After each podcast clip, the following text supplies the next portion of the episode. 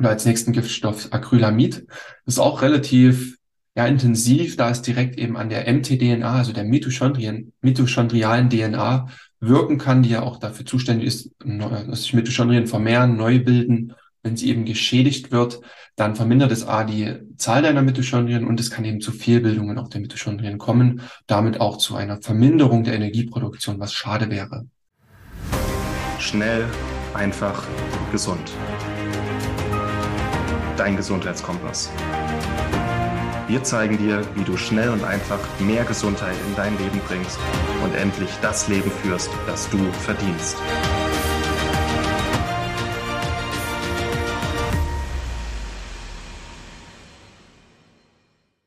Hallo und herzlich willkommen zurück zu einer neuen Schnell, einfach, gesund Podcast-Episode. Schön, dass du wieder eingeschaltet hast, dass du dabei bist und hier bei einem meiner oder einem unserer Lieblingsthemen wieder eingeschalten hast. Und zwar geht es um Mitochondrien. Und du bekommst hier wieder einen Ausschnitt aus einem anderen Video. Und ähm, was aber auch sehr gut als Audio wieder geeignet ist. Und einfach nochmal zusammenfasst, was sind so die wichtigsten Mitochondrien-Toxine, die auch eben schaden können, die verschiedene enzymatische Prozesse blockieren können, die die Energiegewinnung in den Mitochondrien blockieren können.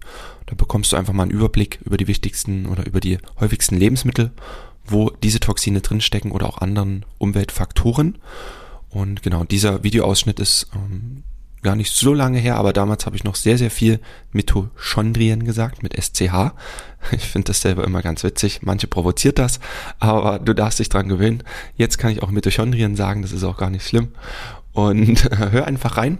Und am Ende der Episode findest du auch nochmal ähm, ja, unten in den Show Notes dann, oder kannst auch jetzt schon schauen, den Link zu unserem Mitochondrien-Buch, Cell Reset, ähm, was auch wirklich sehr, sehr gut ankam, nochmal so eine Komplettanleitung für gesunde Mitochondrien ist.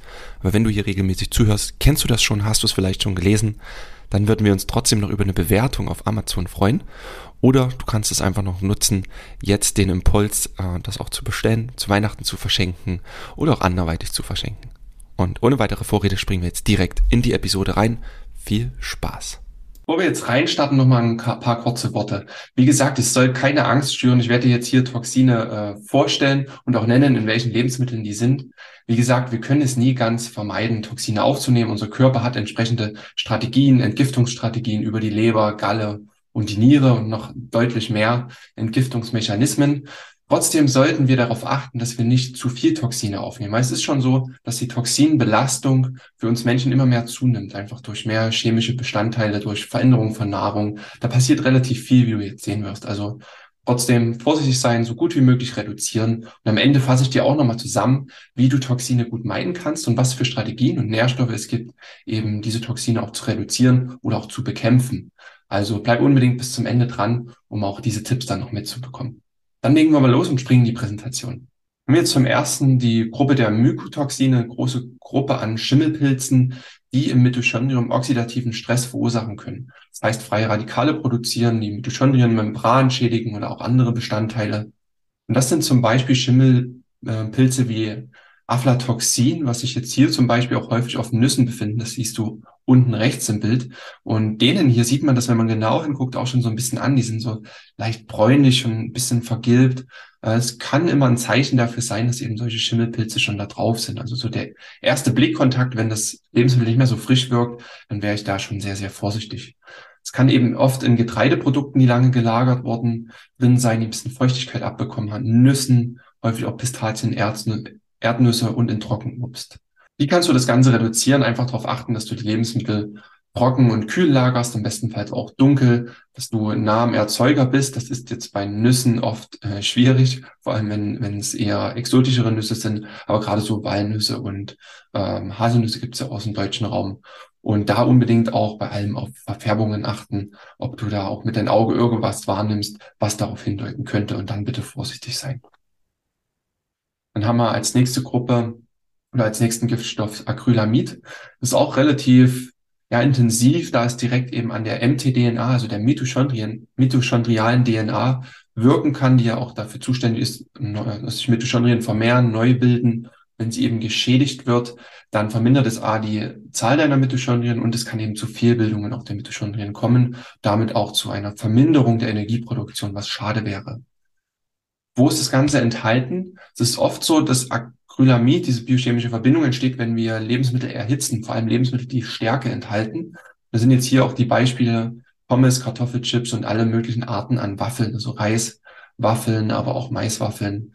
Und die neuen Waffeln gibt es die Linsenwaffeln, die es auch gibt. Das enthält das alles.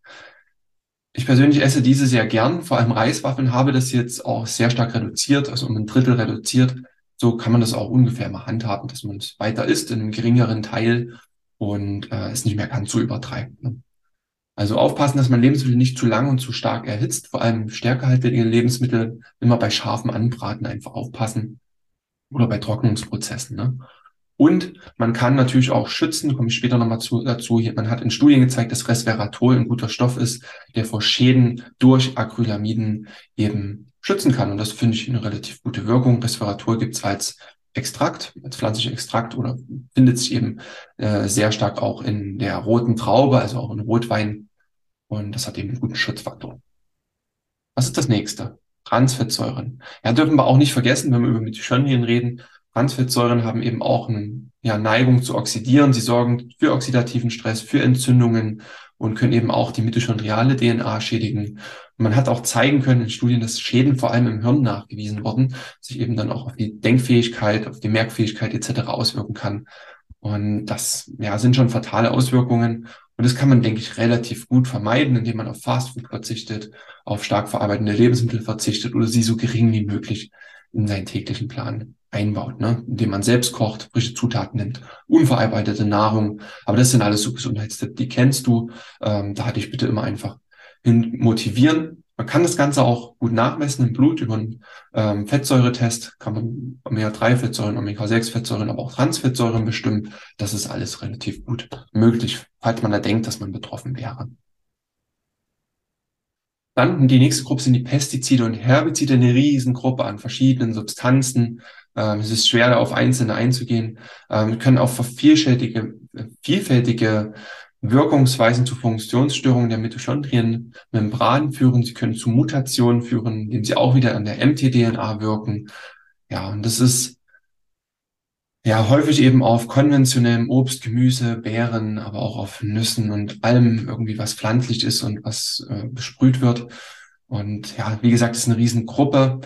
Nicht-EU-Produkte, also Nicht-EU-Produkte sind immer noch ein bisschen schlimmer. Zum Beispiel das, ähm, ob es ist ein Pestizid, äh, Paraquat ist da sehr bekannt, ist in der EU nicht mehr zugelassen. Aber gerade wenn man im Ausland ist, kann man es immer nicht ganz vermeiden. Äh, wird immer noch in Kaffee für Palmöl, Bananen oder auch Ananas verwendet. Hier einfach aufpassen. Empfehlung ist, Bioprodukte kaufen. Auch der werden wahrscheinlich natürlich immer noch Substanzen verwendet, aber die sind bei weitem nicht so aggressiv und schädlich wie eben aus konventionellem Anbau. Und ist interessant, zum Beispiel Astaxanthin, ähm, hatte ich dir hier auch schon mal vorgestellt, ein ähm, Pflanzenstoff, der kann vor pestizidbedingten Schäden an Mitochondrien eben schützend wirken. Auch das hat man in der Studie nachgewiesen. Es ist immer gut, irgendein Antioxidant immer auch noch mit zu nutzen. Astaxanthin ist hier sehr stark an der Stelle. Als nächstes haben wir, na klar, hast du bestimmt auch erwartet, die Gruppe der Schwermetalle. Auch da, es gibt viele Metalle, viele Wirkungsmechanismen am Mitochondrien oder anderen Organsystemen. Das Problem ist oft, dass sich Schwermetalle zum Beispiel an Enzyme oder Proteine heften können und somit die Folgeprozesse, die dann passieren sollen, eben stören, die wie das sich wiederum auf die ATP-Produktion auswirken, weil eben einfach so ein wichtiges Enzym, was zum Beispiel eine Transportfunktion oder ähnliches hat für Nährstoffe, blockiert wird und es die Aufgabe dann nicht mehr erfüllen äh, kann. Das ist natürlich sehr, sehr schade drum. Wo haben wir verschiedene Schwermetalle drin? Ähm, Arsen ist zum Beispiel in Reisprodukten, wir haben es in Backwaren drin oder in Meeresfrüchten. Dann gibt es zum Beispiel noch Quecksilber, größere Seefisch in Meeresfrüchten. Wenn wir jetzt mal aus den Lebensmitteln rausgehen, natürlich auch in äh, Zahnfüllungen, gerade bei, sag mal, den äh, älteren Menschen, die es oft beim Zahnarzt noch eingesetzt bekommen haben, ist Quecksilber ein Riesenthema, auch wenn man es schon raus hat. Ähm, ich hatte auch noch eine Quecksilberfüllung, habe die rausmachen lassen, das Ganze auch behandelt mit einer Entgiftung dann. Äh, das macht auf jeden Fall sehr Sinn. Cadmium haben wir noch äh, zum Beispiel in Schokolade mit drin. Weil der Kakaobaum reichert eben auch Schwermetalle an. Das ist auch ja leider so. Und auch in Leitungswasser finden wir eben Cadmium dann. Es gibt noch viel, viel mehr Schwermetalle. Ich will dir auch keine Angst machen. Ähm, ist immer gut zu wissen, wo es drin ist, um so die größten Quellen dann auch zu reduzieren und dann Wege zu finden, das Ganze auch wieder auszuleiten. Wie kann man es reduzieren? Top-Empfehlung ist auf jeden Fall, Wasser zu filtern. Ich habe hier einen sehr, sehr guten Wasserfilter auch äh, für, für uns zu Hause. Er hat eine drei Stufen Wasserfilterung, kann ich auch sehr empfehlen. Macht sehr Sinn. Ähm, dann größere Raubfische vermeiden, weil die stehen am Ende der Nahrungskette im Meer und hatten natürlich viel Zeit und haben viel gegessen, um sich mit Schwermetallen anzureichern. Diese vermeiden und zum Beispiel jetzt hier beim Thema Reis, diesen gut waschen, in viel, viel mehr Wasser kochen, als man das oft empfiehlt. Man empfiehlt oft so die doppelte Menge Wasser, ähm, die man für Reis nimmt, aber nimm ruhig mehr, weil da hat man auch nachgewiesen, dass sich der Arsengehalt dann auch signifikant reduziert. Das sind so kleine Sachen, die man einfach nutzen kann. Also ich esse auch weiterhin Reis. Ähm, ich will dir immer nur zeigen, dass man das jetzt nicht alles verteufeln muss und Angst davor haben muss sollte es nur auf dem Schirm haben. Gruppe der Antibiotika. Warum ist das hier bei den Lebensmitteln mit drin? Natürlich, weil vor allem Tiere auch mit Antibiotika behandelt werden. Tiere aus der Massentierhaltung, dazu zählt Fisch, dazu zählt aber auch Fleisch. Und vor allem auch hier als Beispiel der Lachs weiß man das auch sehr stark und auch häufig nachgewiesen, weil das ist auch eine Form der Massentierhaltung. Die können eben dein Mikrobiom stören ähm, das hat einen Zusammenhang, ganz klar. Unser Mikrobiom, die Chondrienfunktion hängen sehr eng zusammen. Und man konnte zeigen, dass Antibiotika die Ionenkanäle der Mitochondrienmembran stören. Also das heißt, es kommt auch hier zu Problemen im Energiestoffwechsel und im, im Austausch von Stoffen über die Zellmembran. Du kannst es reduzieren über Bioqualität oder du steigst um bei Fisch auf Wildfang ähm, oder auf ja, Weidehaltung, ne? beim, beim zum Beispiel Fleisch, dass du da einen guten Bauer deines Vertrauens findest, der Weiterhaltung anbietet, der ähm, auf Antibiotika außer in Notfällen ähm, verzichtet. Hat man das auch, denke ich, gut im Griff. Jetzt gehen wir nochmal fix rein, aber wirklich relativ fix, ähm, was man tun kann, um Toxine zu reduzieren. Da hast du verschiedene Möglichkeiten. Zum einen, das hat man jetzt besprochen, die Zufuhr reduzieren. Dann würde ich dir empfehlen, gefiltertes Wasser zu trinken. Äh, wenn du da eine Empfehlung brauchst, dann schreib's einfach in die Kommentare. Ich habe einen guten Wasserfilter. Ähm, regelmäßig Fasten ist eine Empfehlung. Immer mal Intervallfasten einzubauen, 16 bis 24 Stunden oder auch einmal im Jahr so eine Fastenkur über sieben bis zehn Tage. Dann die Mitochondrienmembran stärken. Da hatte ich schon mal ein Video gemacht über die fünf wichtigsten Fettsäuren für die Mitochondrien und für die Mitochondrienmembran. Verlinke ich dir auch oben nochmal mit. Und äh, unterstütze deinen Körper bei der Entgiftung. Also Leber, Galle, Niere kann alles unterstützt werden. Ähm, gut sind immer Chlorella und Bärlauch, das purweise mal anzuwenden. Ähm, sehr, sehr effektiv, um auch Schwermetalle zu entgiften. L-Carnitin, zeige ich dir gleich nochmal zwei Studien, ist sehr, sehr gut geeignet, um eben auch die Mitochondrien beim Entgiften zu unterstützen. Alpha-Liponsäure hat die Fähigkeit auch, ähm, Gifte aus der Mitochondrien, aus den Mitochondrien rauszuschleißen. Das ist eine sehr, sehr gute Fähigkeit, was Bärlauch zum Beispiel eben nicht kann. Und Schutzfaktoren nutzen. Antioxidantien, hier zum Beispiel Astaxanthin, Resveratrol, das sind alles so Dinge, die sehr, sehr gut auch wirken können und eben dafür sorgen, dass du deine Mitochondrien schützt. Und die sind, wie gesagt, dein höchstes Gut, was du hast. Ähm, die sollten so gut wie möglich fun funktionieren, so befreit wie möglich arbeiten können, dass du Energie hast ähm, und mit Kraft durch den Alltag gehst. Zum Abschluss, ähm, ich würde dir nur noch ein, ja, zwei Studien zu L-Carnitin zeigen, einfach weil ich es schön fand. Ich will jetzt hier nicht einen Nährstoff hervorheben, aber ich fand das ganz spannend. Die sind zwei Untersuchungen, dass du einfach mal siehst, dass das meiste, was hier ist, auch belegt ist. Ne? Also L-Carnitin in der linken Studie ähm, aus einer Fachzeitschrift für Toxikologie aus dem Jahr 2016 hat man gezeigt, dass eben L-Carnitin dabei helfen kann, äh, wenn Mitochondrien durch Aluminium-Nanopartikel geschädigt wurden, dass L-Carnitin da helfen kann und die Mitochondrienfunktion wieder verbessert und regenerieren kann. Und gerade so Nanopart Nanopartikel finden wir immer mehr, auch in so Hautpflegeprodukten und all dem tendiert immer mehr dazu, dass irgendwelche Nanopartikel verwendet werden. L-Carnitin hat hier nachweislich eine gute Funktion. Das Ganze hatten wir auch nochmal bei ähm, L-Carnitin und was ist es hier? Nickel. Genau, hat man gezeigt, dass L-Carnitin großes Potenzial hat, ähm, wenn sich Nickel zum Beispiel im Nervensystem ausgewirkt hat. Ähm, auch da finden wir Mitochondrien, ähm, dass da hier ein großes Potenzial besteht, äh, dass L-Carnitin eben vor Nickelschäden schützen kann. Finde ich auch äh, eine sehr, sehr spannende Untersuchung. Hey, schön, dass du bis zum Ende dran geblieben bist. Und jetzt nur noch mal ein kurzer Abbinder, nochmal die Erinnerung. Schau nochmal unten in die Show Notes, da findest du den Link zu unserem Buch Cell Reset und hast dort nochmal eine tolle Anleitung für gesunde Mitochondrien.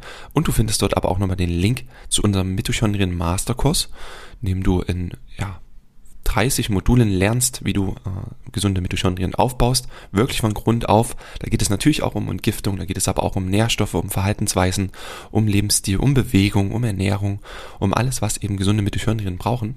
Da kannst du auch gern mal reinschauen, ob das noch für dich interessant ist, um in deine volle Energie zu kommen. Der Link ist auch unten in den Show Notes. Dann würde ich jetzt sagen, genieß weiterhin die Weihnachtszeit und dann hören wir uns zur nächsten Episode wieder. Bis dahin und tschüss. Vielen Dank, dass du dabei warst. Hole dir unter www.schnelleinfachgesund.de slash newsletter noch mehr Gesundheitstipps zu dir nach Hause. Dir hat die Folge gefallen? Dann lass uns gerne eine 5-Sterne-Bewertung da, damit mehr Hörer auf uns aufmerksam werden und von dem Wissen profitieren.